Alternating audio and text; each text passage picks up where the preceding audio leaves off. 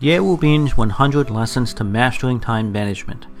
Lesson 88 How to Digitize All of Your Paper Documents. Hello, everyone. My name is Yale Bean from Yixiaoneng. I am so happy to be with you now at 6 a.m. on the Ximalaya app. For those of you who have been following my lessons, welcome back. And if you're new here, welcome aboard. I'm so happy to have you with us. Time is man's scarcest resource. Once it's used, it can never be regained. So if you're not using your time effectively, or if the time you're spending is only getting you further away from your dreams in life, then stay with me. Listen a while, and I'm confident I can help open your eyes to a new path that will get you closer to your dreams.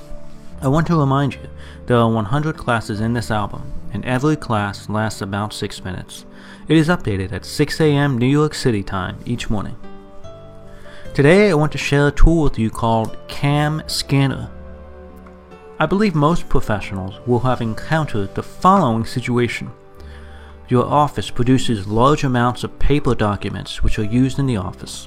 However, when you travel somewhere else, those papers are still at the office, and you suddenly need to see documents that are inaccessible.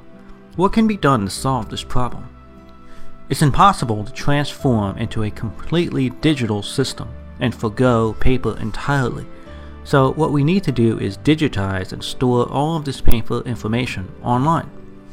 The tool I use to digitally store paper information is CAM Scanner.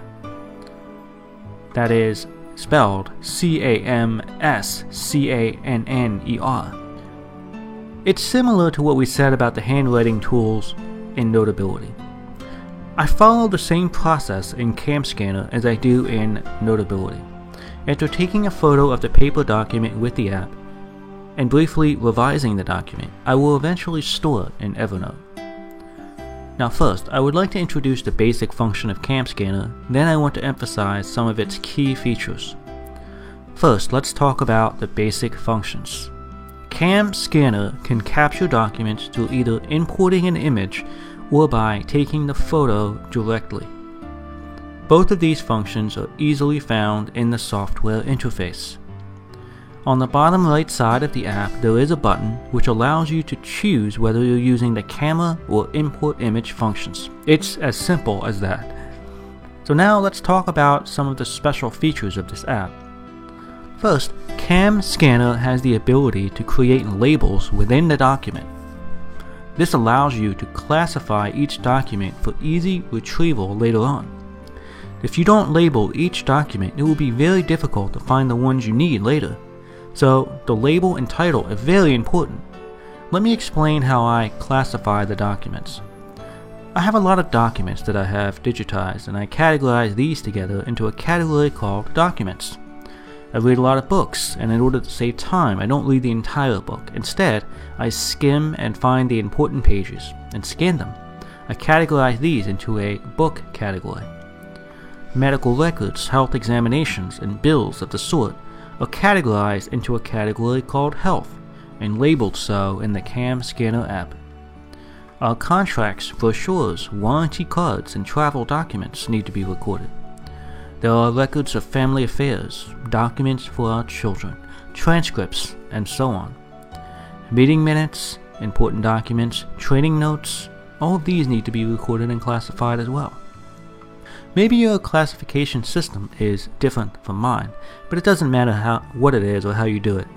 All we have to do is set up a good classification system and consistently label documents the same way over time. So when you scan your documents, there is a place to save them and a place to label them for later retrieval.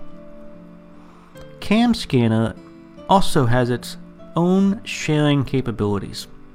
It has its own storage system in the cloud. This provides storage and synchronization between multiple devices.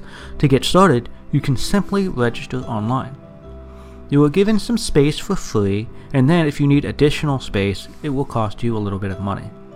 What I do is store the files temporarily on the CAM scanner cloud space and then edit the document and briefly label it.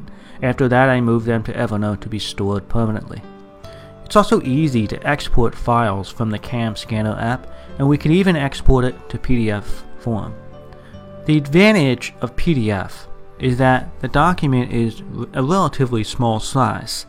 The disadvantage is that PDF documents are difficult to modify once they are in that document form. For this reason, it's a good idea to keep the original CAM scanner file before exporting it so that you can make changes later if needed. For example, let's say you wanted to change one of the family documents, maybe the label or something else about it. You can open the original file within the CAM Scanner app, modify it, export the new version to PDF, and then move it to Evernote, and then delete the old version. You may be wondering, why can't you just take a picture of the file and upload it directly to Evernote by bypassing the CAM Scanner app entirely? While Evernote is a great place to store a PDF, it cannot generate the PDF itself, so CAM Scanner is needed to create the PDF first. PDF documents are preferable because of the smaller size and its ease in sharing with others without fear that someone will modify the contents. Sharing in PDF format is the most convenient and safe way to share important documents like this. It would be great if Evernote came out with the capability to both label and export in PDF, but unfortunately, every app has its own set of features. And unfortunately, no one software or app meets the needs of every customer. Even if a software or app could meet the needs of everyone, it might not be the best option for the business. Specialization in core niche areas is a business strategy that works out very effectively.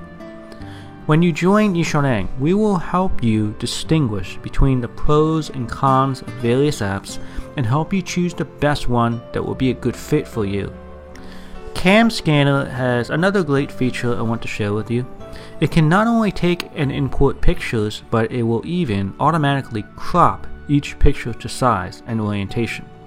For instance, if you take a picture at an angle and it's not squared out, it will automatically square it for you. It's really amazing.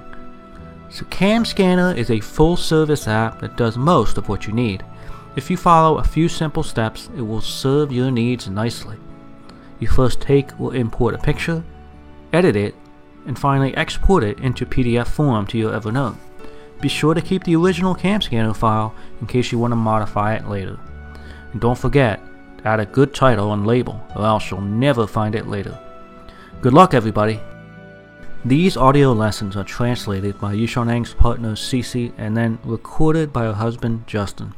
I wish you great success today. See you tomorrow.